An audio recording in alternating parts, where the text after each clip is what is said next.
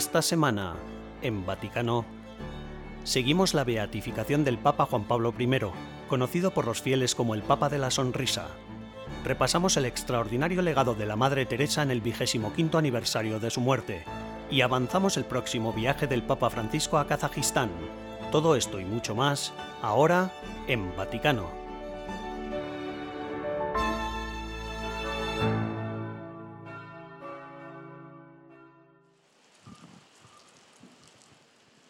Autoritate nostra apostolica, facultatem facimus, ut venerabilis servus Dei, Ioannis Paulus I, Papa, la fórmula solemne pronunciada por el Papa Francisco desde las escaleras de la Basílica de San Pedro, con la que el Papa sonriente, Juan Pablo I, fue declarado beato. El recuerdo litúrgico del nuevo beato se incluyó en el calendario el 26 de agosto, día de la elección del Papa Juan Pablo I en 1978. La fórmula de beatificación fue seguida y aplaudida por 25.000 fieles presentes en la plaza de San Pedro a pesar de las lluvias, mientras se descubría el tapiz con el retrato del Papa Luciani pintado por el artista chino Yang Zhang en la fachada de la Basílica Vaticana. Nada más terminar, se llevó al altar una nueva reliquia del Beato, un escrito autografiado por Albino Luciani de 1956, un borrador de una reflexión espiritual sobre las tres virtudes teologales que utilizaba para sus audiencias generales como Papa. En su homilía, el Papa Francisco recordó la sonrisa del Papa Luciani, capaz de transmitir la bondad del Señor. Es bella una chiesa con el volto lieto, ¿eh? Qué hermosa es una iglesia con un rostro alegre, sereno y sonriente, una iglesia que nunca cierra las puertas, que no endurece los corazones, que no se queja ni alberga resentimientos, que no se enfada ni se impacienta, que no se muestra áspera ni sufre nostalgia del pasado, cayendo en una actitud de retroceso. Roguemos a este Padre y hermano nuestro y pidámosle que nos regale la sonrisa del alma, una sonrisa transparente que a nadie engaña. El sorriso del Al final de la celebración, el Papa Francisco invitó a los fieles a rezar por la paz en todo el mundo, y de manera particular por Ucrania, siguiendo el ejemplo y la santidad de vida del nuevo Beato, Juan Pablo I.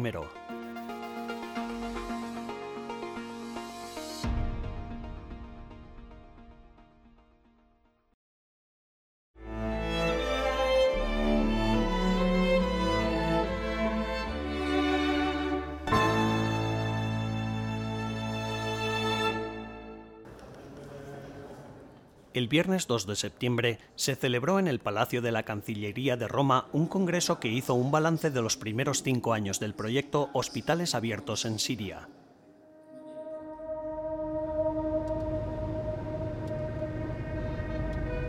Se trata de un proyecto apoyado por el Papa Francisco, que desde 2017 ha garantizado más de 80.000 tratamientos gratuitos para las personas más vulnerables de Siria.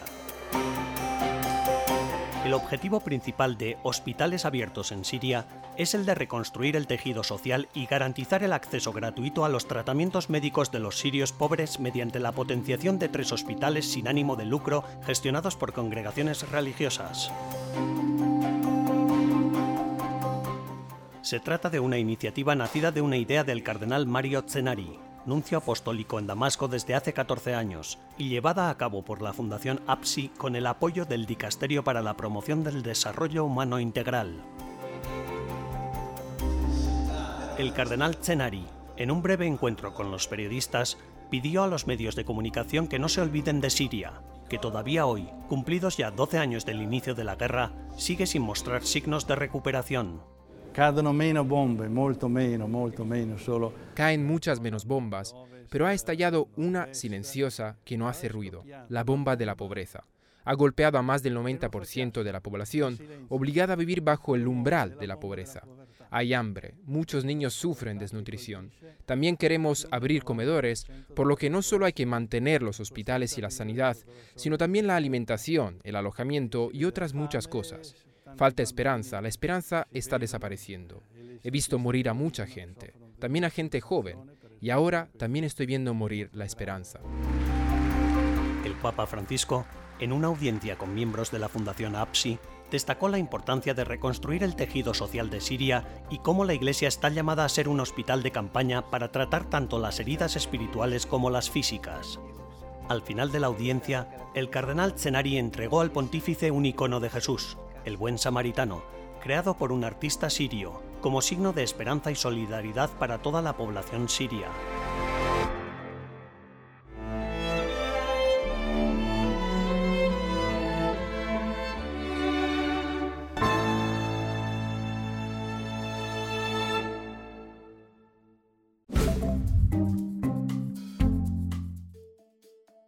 Hola y bienvenidos a las novedades del Vaticano de esta semana, las noticias más relevantes del Santo Padre y del Vaticano. El padre Federico Lombardi, director de la Oficina de Prensa del Vaticano de 2006 a 2016, celebró su 50 aniversario de ordenación con una santa misa en Roma. El jesuita fue ordenado sacerdote en 1972 y cumplió 80 años el pasado 29 de agosto. La Santa Sede ha declarado que los recientes comentarios del Papa Francisco sobre el atentado con coche bomba que mató a la hija de un aliado del presidente ruso Vladimir Putin no deben interpretarse como una posición política. En un comunicado publicado el 30 de agosto, el Vaticano también calificó el conflicto entre Rusia y Ucrania como una guerra a gran escala en Ucrania, iniciada por la Federación Rusa.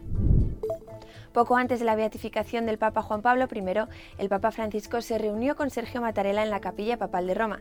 El presidente del país italiano, que ya había recibido un telegrama de felicitación del Papa por su 81 cumpleaños a finales de julio, también asistió a la ceremonia de beatificación después de reunirse con el Santo Padre. Según un tribunal alemán, no se pueden prohibir las reuniones de oración silenciosa cerca de un centro de asesoramiento sobre el aborto. La decisión anula una prohibición emitida en 2019 por la ciudad de Forheim, al suroeste de Alemania, que fue confirmada en mayo de 2021 por una decisión de un tribunal inferior. El Tribunal Administrativo de Mannheim dictaminó el 31 de agosto que las autoridades solo podían supeditar una reunión a una condición de este tipo si la seguridad pública se viera directamente amenazada si se celebrara la reunión, y ese no era el caso. El Papa Francisco ha comenzado una nueva serie de catequesis sobre el discernimiento espiritual. El Santo Padre anunció que ofrecerá reflexiones en sus audiencias generales de los miércoles sobre el exigente trabajo de hacer juicios acertados, que dijo requieren conocimiento, experiencia, emoción y voluntad. Explicó que los seres humanos, a diferencia de los animales, pueden ser reacios a tomar las decisiones correctas. Gracias por acompañarnos durante las novedades del Vaticano de esta semana. Les ha informado Almudena Martínez Bordiú para EWTN Vaticano.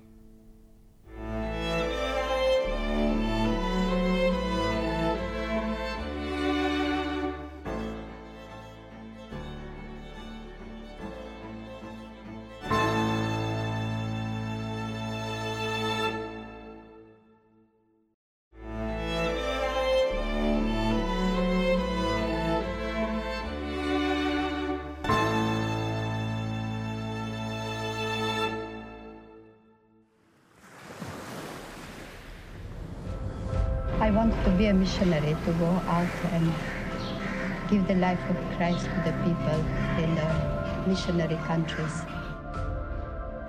Hace 25 años falleció uno de los gigantes espirituales del siglo pasado. No era política, ni empresaria, ni artista, ni multimillonaria. Sin embargo, su vida impactó a la Iglesia y al mundo como pocas. Para ella, fue una respuesta al grito de Jesús en la cruz. Tengo sed.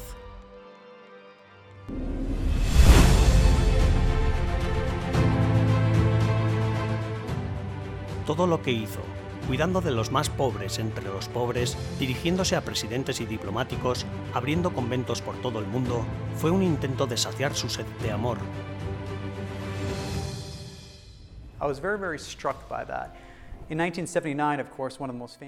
Uno de los eventos más famosos de su vida fue cuando ella gana el Premio Nobel de la Paz en 1979 y va a dar un discurso en Oslo dirigiéndose a los líderes mundiales, a la élite del mundo y nadie esperaba que dijera lo que dijo. Condenó el aborto, lo llamó el mayor destructor de la paz en el mundo. Aquello fue algo muy audaz, es del tipo de declaraciones que pueden hacer que te cancelen en el mundo de hoy. Pero ella tenía ese valor. No era así solo en todas sus entrevistas, ella siempre desafiaba a la gente con una brújula moral muy fuerte y con su tremendo sentido de coraje.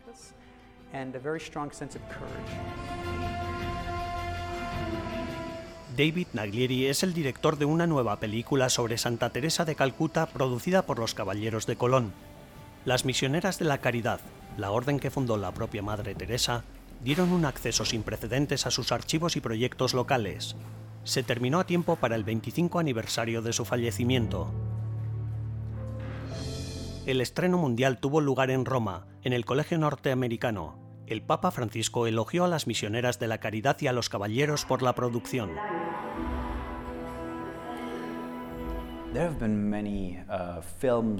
Se han hecho muchas películas, documentales y producciones sobre la Madre Teresa.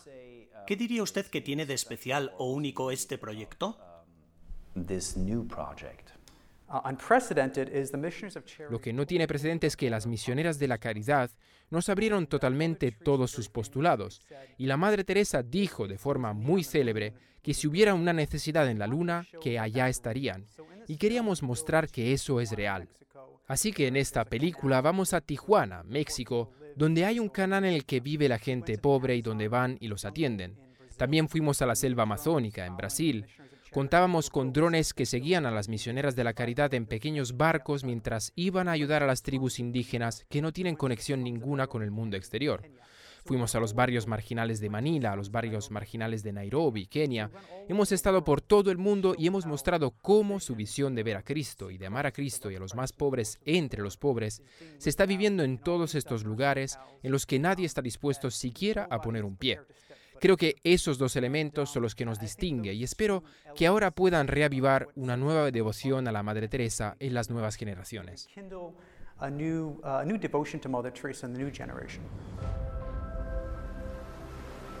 Nacida en 1910, creció en una ciudad que ahora se llama Skopje, la capital de Macedonia del Norte. La Madre Teresa se quedó fascinada por las historias de los misioneros desde muy pequeña cuando cumplió 18 años, dejó su casa y se fue a Irlanda para unirse a las hermanas de Loreto. La enviaron a la India, donde profesó sus votos solemnes en 1937 y sirvió como profesora en un colegio de monjas hasta 1946. Entonces sintió la llamada a dedicar su vida por completo a los pobres. En 1950, más de 20 años después de llegar a la India, fundó las Misioneras de la Caridad. La orden continúa la labor de la Madre Teresa en todo el mundo, siguiendo el credo de que quien salva a una persona salva al mundo entero. Um, ¿Qué diría usted que la Madre Teresa sigue enseñando a la Iglesia hoy en día como una santa relativamente moderna? Fue canonizada en este siglo. ¿Cuál es su mensaje para la generación de hoy?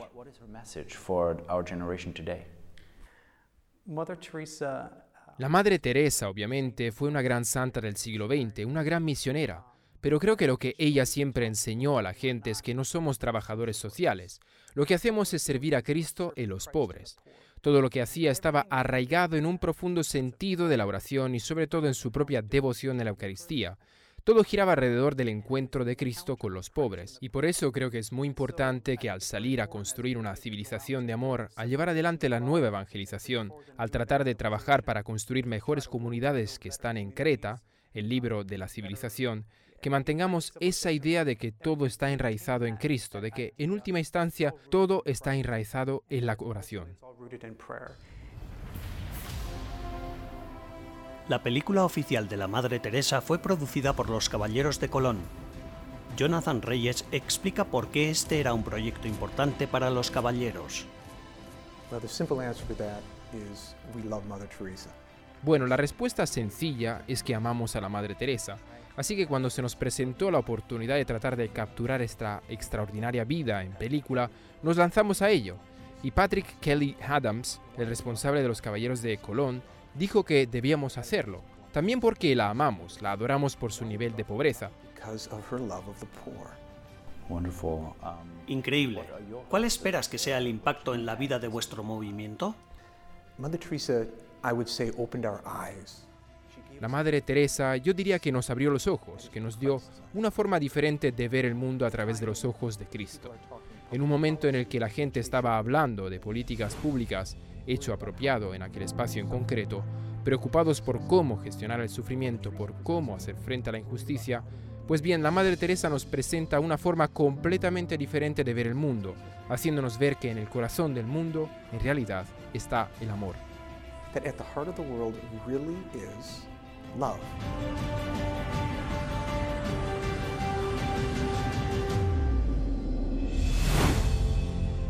La película Madre Teresa, No hay amor más grande, se proyectará en los cines de Estados Unidos los días 3 y 4 de octubre.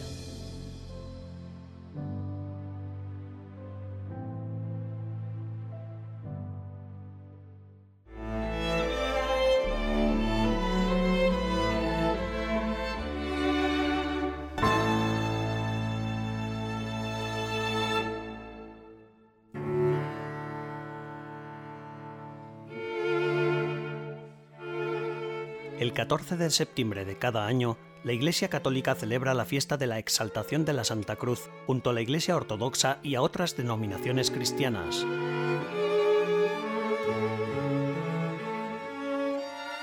Según la tradición, Santa Elena, madre del emperador Constantino, durante un peregrinaje a Tierra Santa, descubrió los fragmentos de la verdadera cruz. El 14 de septiembre del 326 después de Cristo, Elena entregó la reliquia al obispo de Jerusalén, que alzándola ante los fieles les invitó a adorarla.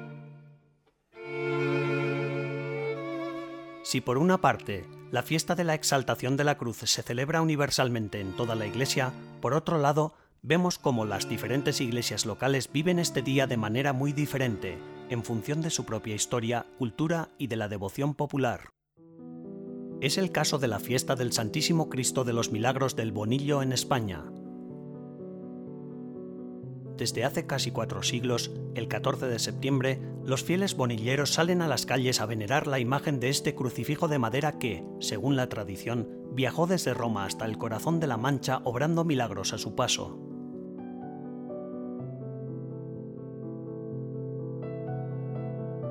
La historia de este extraordinario viaje empieza el 8 de julio de 1623. En Roma, el Papa Gregorio XV está muriendo y antes de exhalar su último aliento, entrega a su director espiritual, un franciscano del Bonillo, un crucifijo de madera de nogal pintado al óleo. Santísimo Cristo de los Milagros es la cruz de celda que tenía el Papa Gregorio XV en su cabezal de cama. Eh, a su muerte pues pasó al franciscano que lo estaba atendiendo espiritualmente, aquel franciscano era de este pueblo del Bonillo y bueno, pues a través del franciscano don Pedro, Fray Pedro Carralero, pues la cruz del Santísimo Cristo llegó a nuestro pueblo. Durante su estancia en el Bonillo, el franciscano Carralero se hospedó tres días en casa de Antón Díaz, un humilde agricultor, y como signo de agradecimiento le regaló el crucifijo.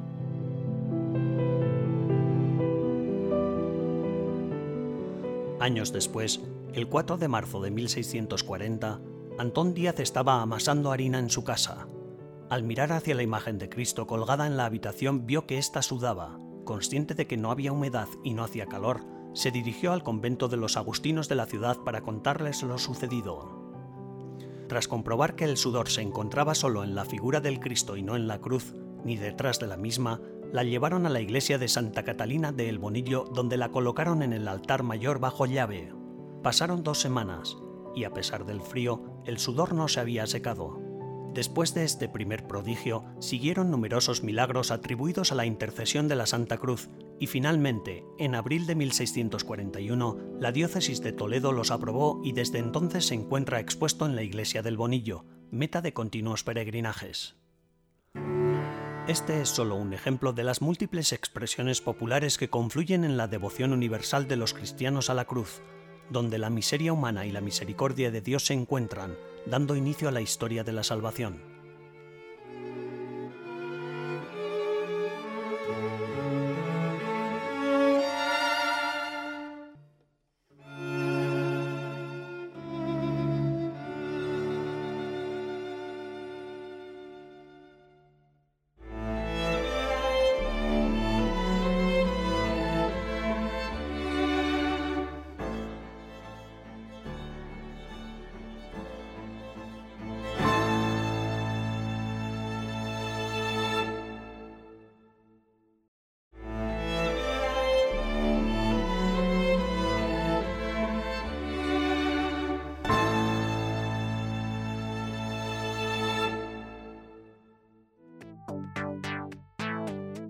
Mientras en Roma el Papa Francisco hace sus preparativos para viajar a Kazajistán, nos dirigimos al sur, a Nur Sultán, para ver lo que le espera al Santo Padre en la capital del país.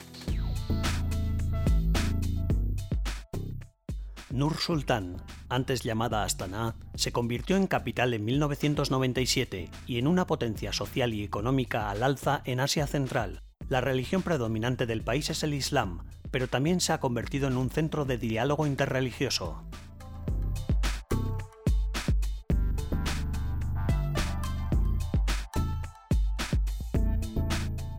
El Centro Nazarbayev organiza la cumbre interreligiosa a la que asistirá el Santo Padre durante su visita. Su presidente, Bulat Sarsenbayev, afirma que la visita del Papa supondrá un apoyo espiritual muy necesario para Kazajistán y la región. Lo primero lo conocemos como un brillante defensor de la paz y la armonía entre los pueblos.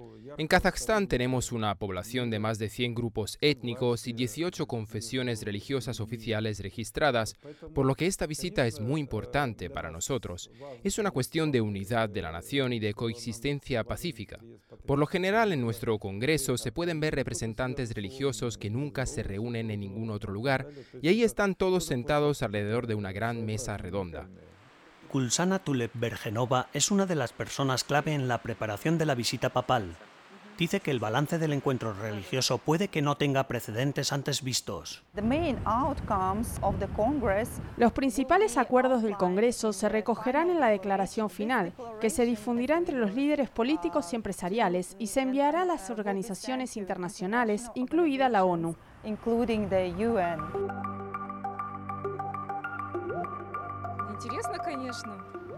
Los lugareños han recibido positivamente la noticia de la próxima visita del Santo Padre y dicen que Kazajistán está abierto a la visita de cualquiera, y más si es un líder religioso tan importante como el Papa Francisco.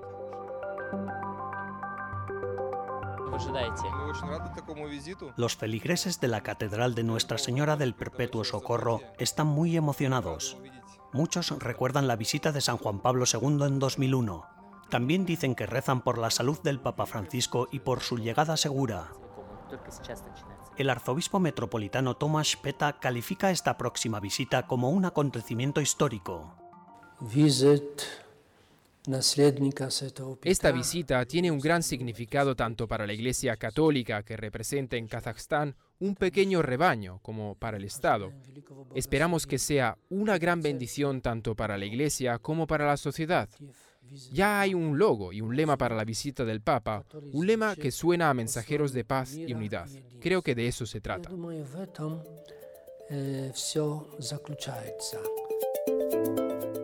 El punto culminante para los católicos será la celebración de la Santa Misa en la Plaza de la Expo. Se espera que asistan 40.000 personas. La misa se retransmitirá en directo proyectada en grandes pantallas ubicadas en cuatro de los rascacielos más importantes de la ciudad. Sin duda, una celebración alegre para la Iglesia Católica en Kazajistán, que apenas salió de las sombras hace 30 años, tras el colapso de la Unión Soviética.